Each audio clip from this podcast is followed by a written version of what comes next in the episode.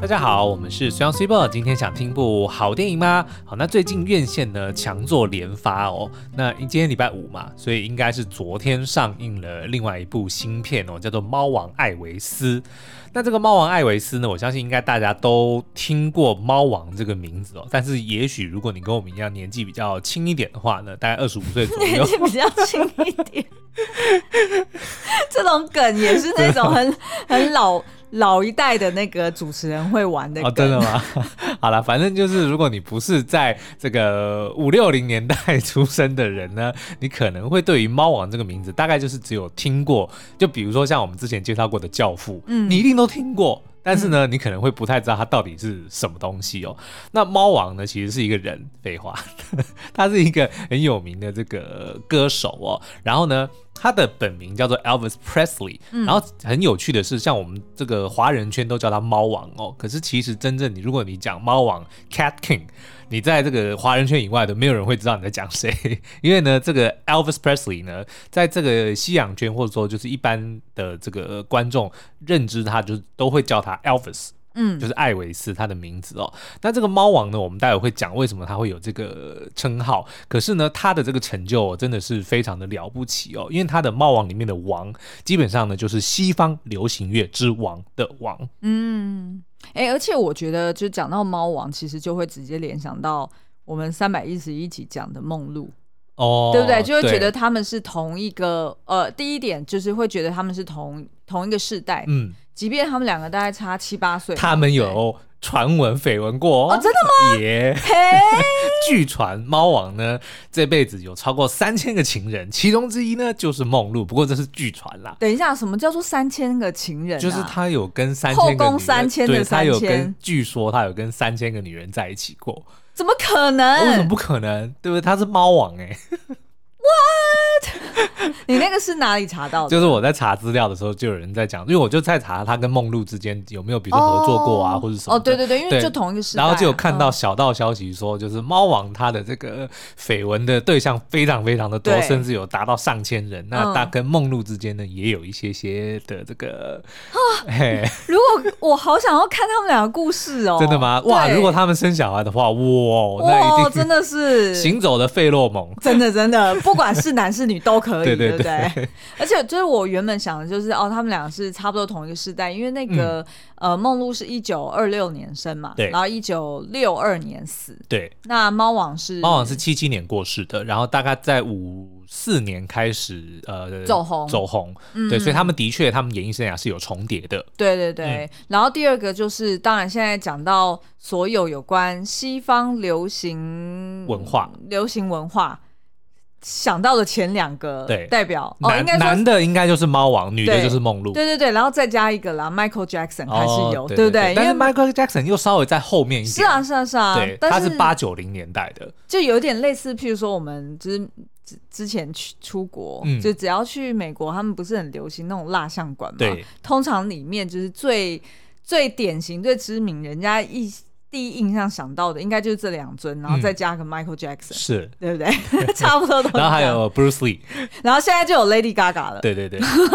好了，那所以这一部片呢，我们其实非常的推哦，因为呢有几个亮点。第一个，我们必须讲他的这个演员 Austin Butler 实在是太强了，就是饰演猫王的这个新一代的男演员。对，那他其实才三十岁哦，所以的确他他有三十岁哦，他三十岁哦。对，但是演这部电影的时候可能还不到嘛，因为我我在查资料的时候。发现说他替这个角色准备了三年之久。嗯嗯，他说他看了所有猫王的每一个每一张图片、每一个影片、每一本书、嗯、每一首歌，他都已经不知道钻研过无数遍。对然后我们的确看到，因为有猫王这个人，因为他实在是太过经典了。对，你我们年轻一辈的印象都是。某人模仿他，是，是，是，所以你就会想象他就是有那个梳那个油头，戴个墨镜，然后有鬓角，然后穿那个连身的衣服，非常华丽，对，然后有个披风，然后在那边抖抖来抖去，扭来扭去的。嗯、但是这个 Austin Butler 呢，他并不是朝着模仿的角度，我看他的那个表演，他基本上就是猫往上身，嗯，他的举手投足完全，而且他是内化，他先融入了这个角色之后，内化再变成他自己的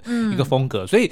我不能说它像猫王，而是它散发出跟猫王一样的那种热情、跟活力、跟魅力。对对对，然后而且呢，嗯、就是它里面应该至少有一半的歌都是他本人唱的。对，早期的歌，呃，嗯、据说都是他本人唱的，但是因为后期我们听自己猫王，他的声线其实有改变，就变得更加低沉浑厚，嗯、所以到后面就他呃可能呃中年以后的这些呃就是有猫王原声他自己当当年唱的这个歌哦。不过早期年轻的时候都是 Austin Butler 自己唱，对，真的很强，对，而且他实在是够帅。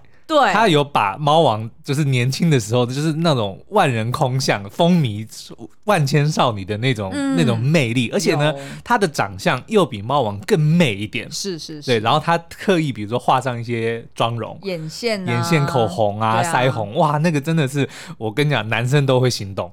真的，我在看的时候，我简直都要尖叫起来，就跟就跟那个猫王自己的这个演唱会或者他自己的表演一样，就是所有的女性听众们，嗯、就是一看到他开始抖他的下盘的时候，就怎么突然就尖叫，然后站起来。对，然后我们待会也会跟大家解析为什么那个时候会引起那些，因为他是他的观众主要都是呃还是以白人的这个观众群为主啦，嗯、就那个时候还是主流文化嘛。但是呢，因为他就是融合了黑人的。文化跟黑人的音乐，对，然后用他自己的方式呈现出来。为什么他那时候能够风靡这么多万千少女，而且大部分都是白人女性？嗯，看到他会有如我讲话有点难听，但是真的就是发情。哦，对对对对对，但是你真的你在看电影的时候，你也能够感受到，他的确就是想要呈现那个样子，嗯、就是女性的好像开关被他打开一样。对对对，就本来都是乖乖女，为什么看到他的表演会突然疯狂？嗯，就好像要把他生吞活剥一样。我们待会后面会会好好的会解析这一块哦。好，那我们今天的主题是什么呢？嗯、我们要用五大 Q&A 五个角度来告诉你猫王为什么传奇，以及这部电影为什么好看。好哦，那我们就不休息一下，因为你就不要再讲，我们就是让他们猝不及防，突然进音乐，就像现在，这样有比较好吗？因 为有人在留言里面说让他很出戏，所以我们就决定我们再也不要讲那关键字，我们将用 sneak attack 偷袭的方式。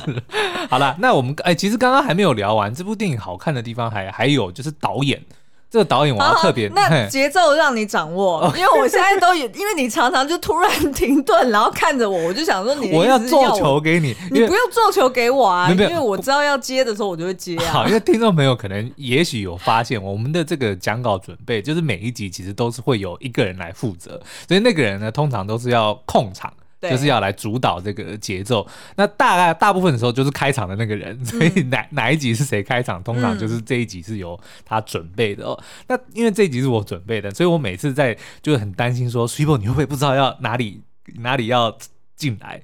就是会让听众觉得，哎，这个这一集的比例怎么都是这样这样一直在讲话，然后 Super 都屌屌，所以我就一直想要留空档。没有，我跟你说，你的问题就是在于你每次留空档的地方都是在一个很奇怪的节点。嗯、真的吗？就是因为因为你的你并不是按照你的 讲稿吗？讲稿或者是按照你的大纲去分段停顿，嗯、像我就会。分段去停顿，哦、但是你就是突然就会突然瞪瞪着我，然后不讲话，然后我就想说，那所以现在我要接什么，我就随意的。随便你要接什么，但是你就这样子，我就很难接，然后我就不知道说，哦，哦，你的意思是说你要 move on 了，还是你要继续 elaborate 这一点，我就抓不到嘛。我们默契还不够，你看那个猫王，他跟他的那个乐队，对不对？唱歌突然就慢下来的。You are nothing but a hound dog，然后后面的人马上乐团就跟得上来哦，那真的很强哎、呃，那真的很强，大家可以上网去找一下，就是是黑白的嘛，就是那个 hound hound dog 那就是猎犬这首歌，哇，他真的是很厉害。然后电影里面呢，哦、也也有呃重现了非常多猫王经典歌曲，就是由这个 Austin Butler 的演唱版本，嗯、我们觉得。完全不输，就真的很精彩，对对对，嗯、所以娱乐度很高。是，那当然呢，也有很多很经典的老歌，像我刚刚唱的《Hound Dog》，或者是大家可能比较耳熟能详的，比如说《Unchained Melody》，嗯，或者是说呃《Can't Stop Falling in Love with You》，嗯，有需要唱两首吗？好啊。I can't help falling in love with you。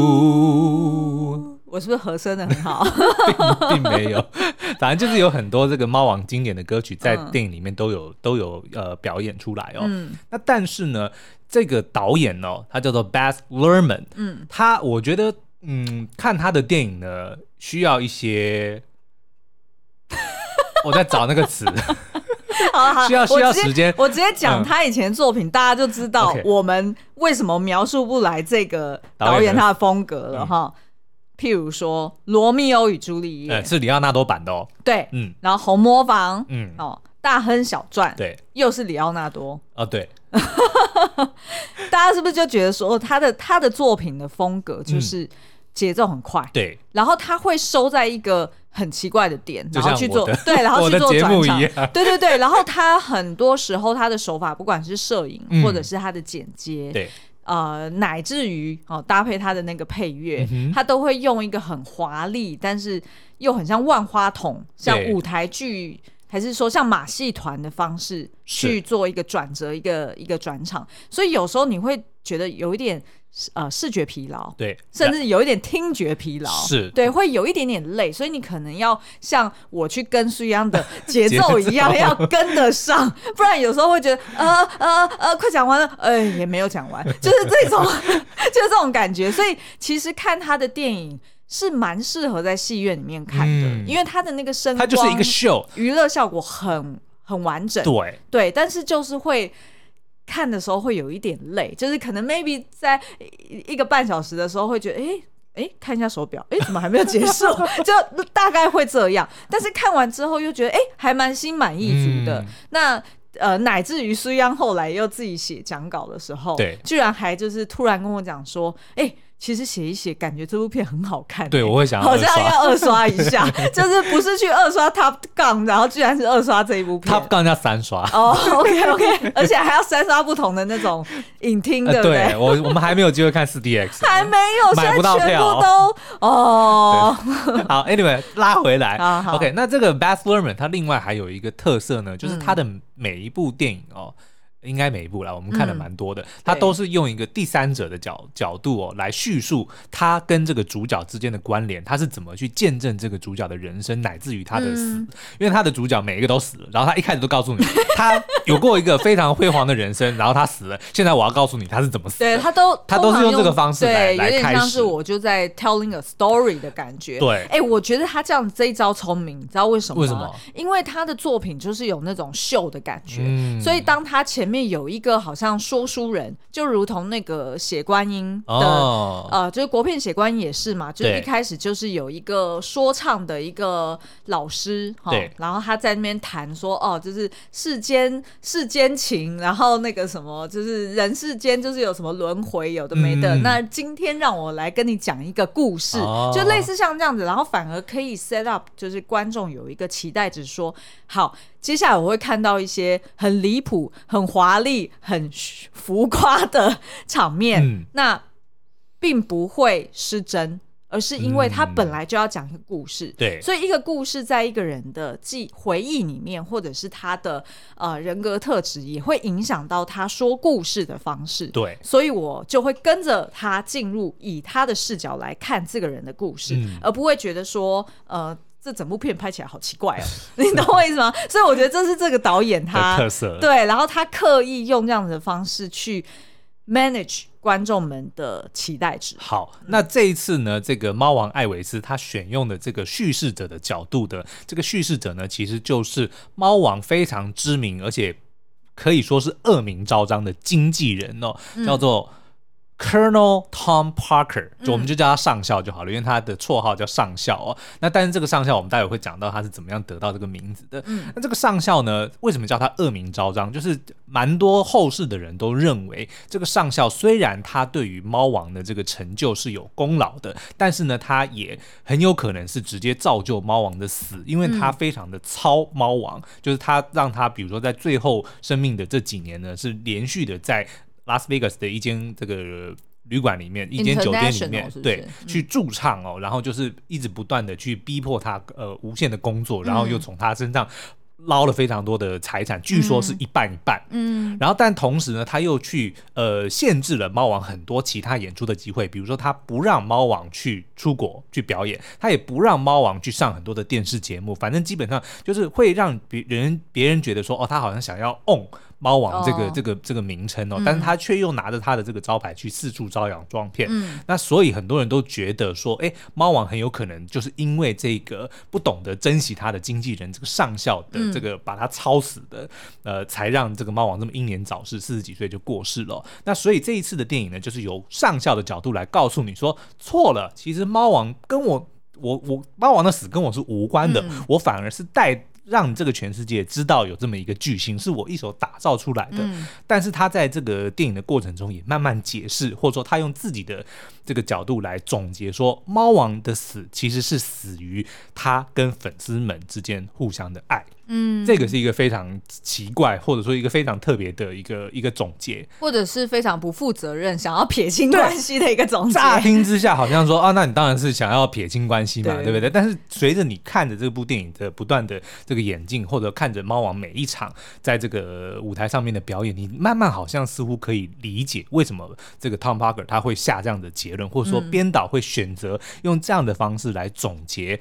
电影版本里面，这个猫王的一生，说他的死其实是死自于他对于这个观众的粉丝们的爱哦。嗯，因为呢，在这个电影里面，我们就看到他其实是来自一个南方的一个小镇，然后他因为自己的家其实家境不是很好，所以小时候爸爸甚至还入狱哦，导致他跟他妈妈得要搬去黑人的贫民窟，当然就是环境稍微好一点点的黑人社区去居住哦，所以导致他的成长过程的确跟一般的白人小孩是很不一样的。他比如说他会去参加黑人的这些呃礼拜。他会去一些黑人的酒吧，所以他接触到的的确都是一些一般人平常不会，就是他跟他同样背景的人不会接触到的东西。对，但是也造就了他独一无二的音乐风格。嗯，那可是呢，他的这个怎么讲？他的表演在当时的确是被很多的这个主流观众认为是不入流的，因为比如说他在舞台上面的那种扭动，对，或者说他明明是个白人，为什么要唱黑人的歌曲？嗯，所以的确在那个时候会让人家觉得说啊，你这个人其实是。哗众取宠，然后其实是在搞怪。嗯，因为它红起来的时候，五零六零年代其实还是有那个种族隔离的，是，也就是我们常常大家在电影里面印象很深刻，就是包含连坐公车可能都要前后分分开来，就是不同呃肤色的人坐不同的区域，嗯，所以其实大家会觉得说，哎，它某种程度是一个呃两种肤色的种族的桥梁，是，就等于他。呃，引领了大家越来越融合，因为从文化方面开始融合的话，它会。整体来说，会影响力更无远弗届。没错，对，嗯。那但是呢，这个怎么讲？猫王他自己本身呢，他当然他那个时候他还不知道说他的影响力有这么大。他唯一知道的就是他非常的喜欢做这件事情。他每次只要上台唱那些歌，或者是舞动他的身体，他就觉得他是在做他所热爱的事情。嗯。但是重点是，所有的观众竟然都因此而爱他。嗯，就是会为他疯狂，为他唱的歌，为他跳的舞，为他的这个表演。全部都是为之疯狂。对，你在这样的情况之下，如果你今天有这样子的天赋，嗯，然后你也非常的喜欢做这件事情，重点是全世界的人都如此，都因此而爱着你，你难道不会愿意像他一样，每一场表演都是燃烧自己的灵魂，燃烧自己的生命？嗯，你会希望说，我还要再给观众更多，我还要再带给他们更。厉害的表演，嗯，所以我觉得其实这部电影到后面我们就看到说，即使虽然他遇到了，比如说上校有很多的限制，或者说他好像呃有一些这种对他的怨怼，或者说对自己好像还还还有一些梦想没有达成，可是他会。把握他每一次的表演的机会，然后都一定会尽力的做到最好。嗯，所以他最后其实也是呃，即使身体状况，因为他好像心脏病，心脏也也不是很好，然后也长期有这个用药的问题。嗯，所以到了他晚年的时候，他的确身体是不是太好的？对，但他还是尽力的在舞台上舞台上去表演。嗯，所以我觉得他的这个死的确就如同 Tom Parker 所说的是，因为他想要。回报，或者说他为了想要怎么样，就是呼应粉丝观众们对他的爱，嗯，是这件事情才让猫王就等于说他总是不顾一切的去燃烧自己的一切。嗯，所以我觉得他电影的主轴，呃，就是第一第一条线其实主要是呃让大家去重新认识猫王这个人，就是他还是有描绘说。他从小是因为因缘际会，然后所以他的音乐风格是特别的，就是非常独特。然后他怎么走红的，然后再到他遇到他的呃真爱，然后呃结婚生子，然后最后呢，因为这个上校的关系，嗯、所以让他最后有一点算是就是过操过劳而死。那所以呃，光是这一条线呢，其实我我跟孙杨看完的时候就会讨论很久。那到底是到底是谁害死他的？嗯、是不是真的就是如电影里面所讲的，就是他是被操死的？对，他是被操死的，还是说其实他自己是也做出了间接也做出了这样的选择？嗯，因为他一定知道他每周这样子的表演其实是很辛苦、很消耗的、很，很消耗的。嗯、那他到底为什么还愿意这样做？是不是其实出自于他自己也？非常乐在其中，是。然后，然后我们那时候就在那边，就在车上那边讨论说，哇，如果跟梦露比起来，感觉猫王好像比较幸福哎、欸。为什么？因为我们之前不是三百多集有聊过，就是梦露她的、嗯哦、对，因为梦露其实她不被世人，就是世人其实没有看到她的真面目。对，因为梦露就是。他也是在做他开心的事情，譬如说唱歌跳舞，然后演戏，这都是他擅长的事情。嗯、那他也的确有一个很好的舞台，然后他呃也一直被众人期待说，哎，你要不断的推出新作品。可是梦露其实他本人就如同我们那一集介绍的，他本人其实要比他在荧幕上面呈现的形象要多更多。对。就是她其实是一个精明的女商人，对，而且非常的知性，然后很聪明，对，然后她也很敏感，也就是说，她对于很多呃艺术或者是呃就是表演的呈现，她是非常有 sense 的，对，而且。重点是，我觉得她真的是一个非常成功的喜剧女演员，是。而演喜剧是一件非常难的难的事情，嗯、但是呢，大家却都就当时候的观众啦，却都还没有办法意会到她这个人最重要的价值，反而都把她当做就是就是我意淫的对象，对，或者是就是一个。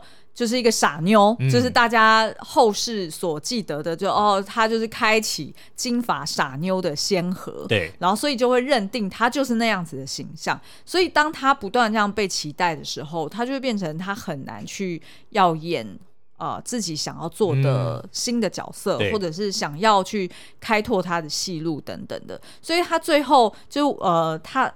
最后，大家现在不是一直都有在传说，就是有各式各样阴谋论，说梦露其实是死于被呃，就是甘乃迪家族所谋杀吗？嗯、那但是因为证据只能讲说，他其实只是。就是服用过量的巴比妥类药物，也就是用药过量，体内有这个药物反应。对对对，然后所以他就死于他家中。但是这个药是怎么进到他身体里的呢？就没人知道了。对，没错，嗯、因为其实呃，就是我之前也有说，就是在 Netflix 上面，大家可以找一部叫做《玛丽莲梦露最后的录音》这部纪录片来看。那它其实里面就有在调查到有一个有一个事实，就是梦露在死的当晚，嗯，其实是。那个就是 Kennedy Kennedy Ro 呃 Robert Kennedy 讲反了，对不起，就是就是甘乃迪的弟弟，对对对，然后当，当总统的那个是哥哥，对，当时是司法院院长，对，然后因为他们兄弟。都有跟梦露有那个情谊嘛？嗯、那当时候这个弟弟有去到梦露家，讲得真保守，然后 好啦，其实就是他们三人关系啦。嗯、那结果呢？这个芭比他就是在梦露家，呃，是有待到好像晚上十一点多，然后才离开，而且当晚是有跟梦露激烈的争执的。是，那这件事情也是梦露的那个管家。证实的，嗯、那结果呢？当天半夜，梦露就死了。对，然后而且还是一个人反锁在房间里面，所以才会后世有这么多的，的猜测。对对对，然后而且也都就是很多人就是认为说，其实他就是因为威胁到甘乃迪家族的一个政治势力，嗯、哼然后所以他就被做掉。所以我就这样子比较下来的时候，那时候就觉得说，哇，那这样子就是好像猫王他的确，好像他反而是因为他。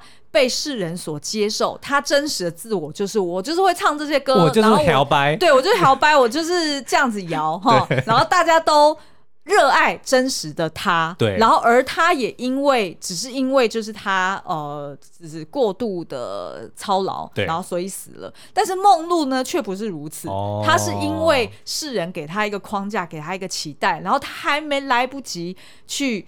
你知道证明自己，对，然后去发挥他真实的自我，然后甚至是他的情路也很坎坷，哦、至少他不像是猫王，他是自我选择跟后宫三千，对不对？但是梦露不是啊，就是在那个年代可能也会被认为说你是哦，女生就要。就不能这么对对对，okay. 所以我就这我那天看完我就有特别深厚的感触，然后就想说，哎、欸，今天聊猫王，我也一定要帮梦露平反一下。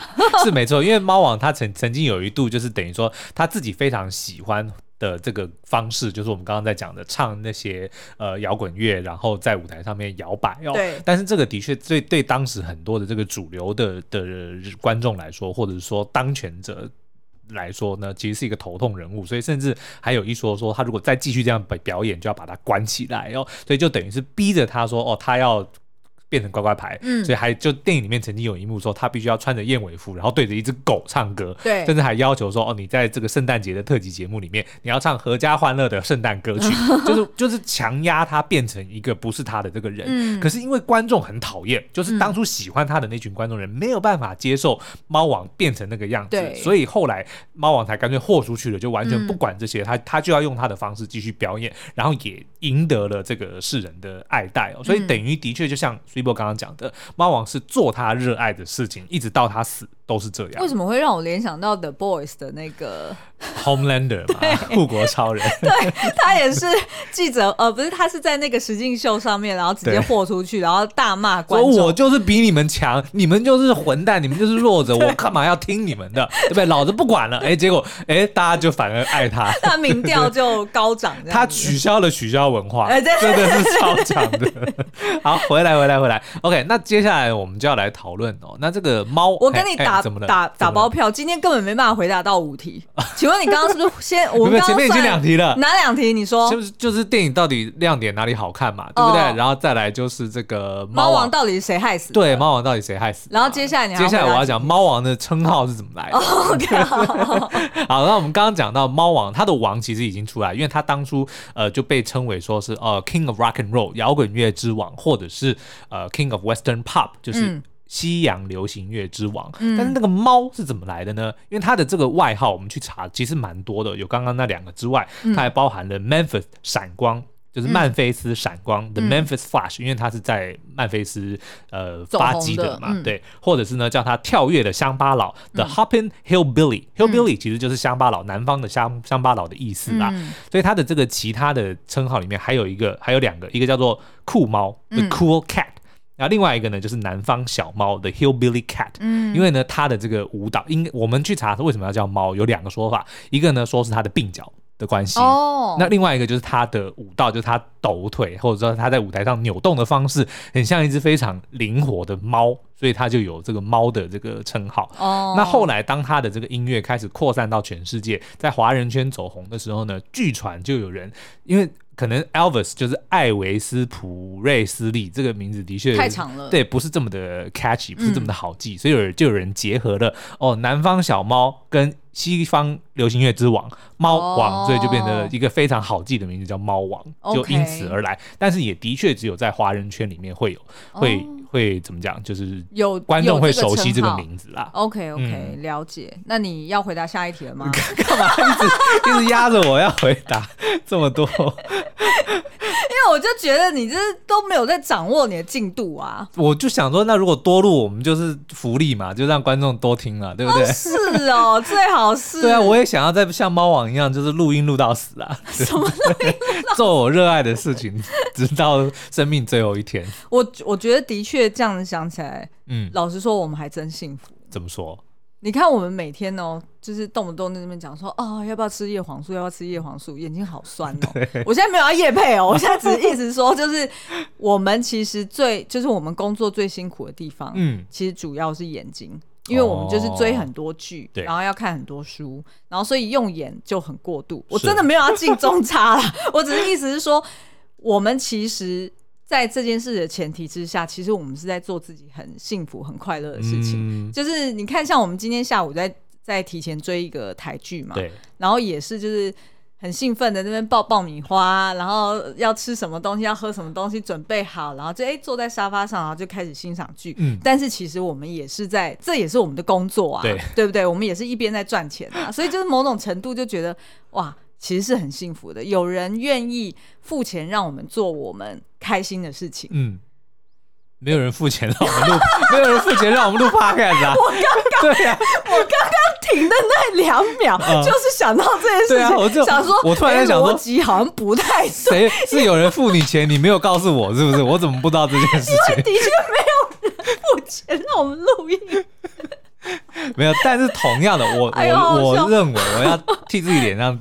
就是脸上怎样？贴金？就我认为猫王呢，他就算今天他的酬劳很少，甚至是没有酬劳，但是只要是有粉丝愿意这样子听他表演，我我相信他是乐意。哎，而且我甚至敢打包票，就算他是要到，就是他要在街头表演，对，他可能是没有没有一个固定的唱歌的地方，我觉得他依旧会爱唱，是，就是一定，我觉得这种，因为只要是观众爱。对，然后他又喜欢做这件事情，我觉得这、啊、这根本就是一个愿打一个愿挨，是 对不对？就算是就算是没有人付你钱，我相信他也会也会乐意去做。没错，没错。对，好，OK，那再来就是第四题哦，就是这部电影呢到底有多真实哦？因为作为一部传记电影，大家最常问的说，那这一部到底跟事实有没有差异，或者说它到底多还原了原本的这个人的人生哦？哦嗯、那我们刚刚讲到，就是 Austin Butler，就是饰演猫王的这位角色呢，这个这位演员呢，当然。他在外形上面其实是长得不太不太一样的，对。可是呢，它我就是就如同我讲的，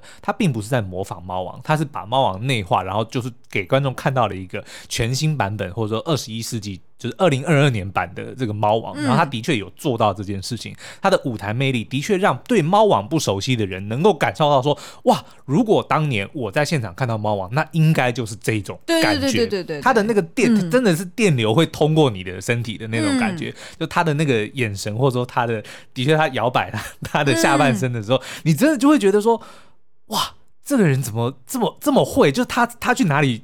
他怎么知道要做这件事情？对，而且你知道吗？我那时候是一看到这部片的预告的时候，我就说：“哦，这个男的会红。”对，他日后那个前途无可限量。就不管这部片卖不卖，他都一定会红。真的，真的，因为他真的完全掌握到了。然后，而且我觉得他有一股邪气。是。我们觉得，如果 Loki 要重新选角的话，可以选他哦，真的，真的。然后呢，我们几几乎已经可以拍胸脯保证，他呢一定会拿金牛的今今年的金球奖音乐类的最佳男主角。嗯，奥斯卡不敢保证，因为我私信希望阿汤哥能得。但是我觉得金球奖至少他的那个类别，他一定会得。对，金球奖最佳男主角，我觉得会。奥斯卡很有机会，但是如果阿汤哥没有入围，那应该就是他。哎、欸，对哦，想一想哦，最近还有什么强片啊？今年吗？要回去讲一下。但是我我自己认为，光是看他这个表演，好像而且你看传记，尤其是这个名人传记的电影呢，很容易得奖。那个《波西米亚狂想曲》，嗯，那个 Judy Garland，嗯，那部叫做什么？就是就 Judy，就是就对啊，对对，就这类型的片，好像似乎很容易受到评审青睐哦。嗯，所以我觉得他今年得奖的几率很高。嗯，所以光是冲着这个表演，我觉得就值得进戏院看哦。而且他在 Tom Hanks 面前一点都不失色。我觉得 Tom Hanks 这次并没有，并没有达到一般他的标准。没错，但是我觉得是角色的问题，不是他这个演员的问题。角色问题怎么说？你是觉得他不适合演反派吗？我我觉得这一部怎么讲，就是这个 Tom Parker 这个角色呢，他因为对于这个故事，对猫王的故事来说太重要了，所以不适合用这种叙事的方式，就等于说怎么讲，是由第三者或者说旁人角度来叙事，因为他是当事者，他是主要当事人之一。对。可是因为故事又好像要要显得说，哦，他其实是在后面操弄的、哦、的人，对对对对，但是明明猫王他就是这么的。抢眼，嗯，就变成你以他的角度去讲猫王的故事的时候，哦、你你你你要帮我翻译吗？我来翻译，我来翻译。你怎么知道我要翻译？因为我发现我越讲越越不清楚了。好，就是 Tom Hanks 这一次饰演的就是 Colonel，就是这个上校的角色。然后他其实是呃电电影要传达出来说，哦，上校他有点像是在对观众辩驳，说、嗯、不是我的错哟，是他本来就会死的，就是不关我的事。那所以呢，哦，他用这样子的方式去呈现这个反派的时候，嗯、会觉得有一点点不合理。对，然后二方面是说，因为猫王本身的存在太亮眼了，是，所以他好像显得这个上校其实也没有帮他做什么。对，anyway，猫王一定会红。所以像我跟苏央一看完电影的时候，我们马上讨论第一件事情，第一个问题就是说，如果今天没有上校这个角色，我们先不问猫王会不会死好了。嗯当初如果没有上校这个人帮他做经纪人，对，你觉得猫王会不会红？我觉得会。我们觉得一定会，而且其实也会很快红。因为其实我后来去查呀，嗯、就是那个电影里面呈现的是说，猫王是在呃认识了这个上校之后呢才大红的。嗯、但其实真实世界是真实的历史，其实是猫王在认识上校之前已经出了第一张专辑了，嗯、所以其实他已经是。进入了演艺圈，然后也已经就是开始对引起大家的注意，对，所以其实上校有点像是搭顺风车。哎，所以其实你看电影里面一开始的那个剧情，其实他是有交代到这一点，嗯、也就是呃，那个上校他一开始是马戏团团长嘛，对，然后他就是因为在跟他的团员们讨论事情的时候，有人在说什么哦，晚上要、哦、一个对，我要去参加一个表演，然后我那一场表演同样有另外一个最近很红的那个 Elvis Presley，、嗯、他他叫就是他在电影里面都被叫做 EP，对，那所以呃，那个就旁边的人就有在播他的歌，然后当这个就是呃，Colonel 他听到的时候，他就觉得说，哎，蛮有趣的，那我要去看他表演，嗯、所以他在当下就看到猫王很抢眼的一个演出，对，所以其实我们觉得不管有没有上校，其实猫王一定会红，嗯、而且其实。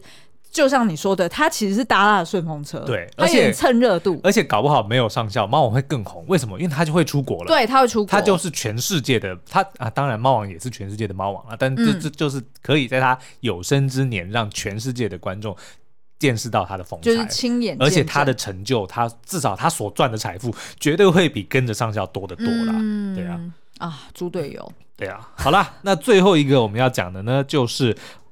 猫王为什么能够受到女生的青睐？不是，不只是青睐，女生为什么为他疯狂？我觉得这就跟我国小的时候第一次看到郭富城 是一模一样的感觉。你第一次看到郭富城是那个广告还是他的 MV？应该是 MV，应该是广告。我记得他是先拍广告，我不记得，就是那个什么有点机车广告。对不对？然后是不是什么什么？你是不是该安静的走开？不是，是我是不是该？不是？不是你该走开，而是我该走开。就是他被泼了水，然后他又骑机车去追那个女主角。我第一次看到他，应该就是那一部，然后那一部广告，然后后来才有那个对你爱不完。OK，对，但是我觉得如果我当初是先看广告的话，我可能没有这么入迷，是因为郭富城他很大的一块魅魅力其实是他很很能歌善舞，对，他很会跳舞，也就是对于女生来说就是那个电臀啦。OK，我不知道 我不知道我要怎么形容，就是真的是看到男生很会扭就会很兴奋。那你能够具体说明那是怎么样？因为你看这部电影里面，就是当。Elvis 就当猫王，他站上舞台，然后他一开始其实你去看电影，他一开始是因为他的妆容就是比较女性化，对，所以是先被一个男生说 get a haircut，对，哦，好像叫做什么 buttercup，反正就是说就是甜心你应该去剪，就是在说你太你太娘了，对，你去剪个头发，然后结果他开始唱，然后开始跳，嗯，他一扭一扭他的这个下半身，就有一个女生突然啊。尖叫出来，然后开，接下来就是起始比落的女生的那边疯狂的的的呐喊，然后甚至还有一幕有一个女生，她完全她。不太知道他自己的感觉是什么，对他左看右看，他有点想说：“我为什么会感受到这股内心的澎湃？我不应该，我好羞耻，但是我不管了。”然后就啊，我觉得你都形容完，你根本不用问我啊，就是一样的感觉，一样的感觉啊。Okay, 但，但是，但是至少在我的年代不需要感到羞耻嘛，嗯、对不对？因为在五零年代那时候是非常保守的，嗯、而且对于就的确是对于这些呃白人年轻女性们，她可能。是，譬如说，在宗教文呃宗教的熏陶之下，或者是家教，对，他可能是根本没有机会去呐喊，或者是甚至是舞动，嗯、那他也没有看过，哎，原来黑人的，比如说灵魂乐啊，或者他们的蓝调歌曲，其实本来就有很自然的这一种身体的律动。对，所以其实他们第一次看到一个白人男子，而且还这么的俊俏，俊俏，那他当然就会很兴奋、啊、对，因为呢，刚刚有讲到这个 Elvis 猫王，他其实从小是在黑人社区长大，嗯、所以他其实参与了非常多黑人的文化里面的一些活动，像比如说每个礼拜的这个呃礼拜，或者是他会去当地的酒吧，或者是这个那叫什么，反正就是玩音乐的地方，嗯，就酒吧。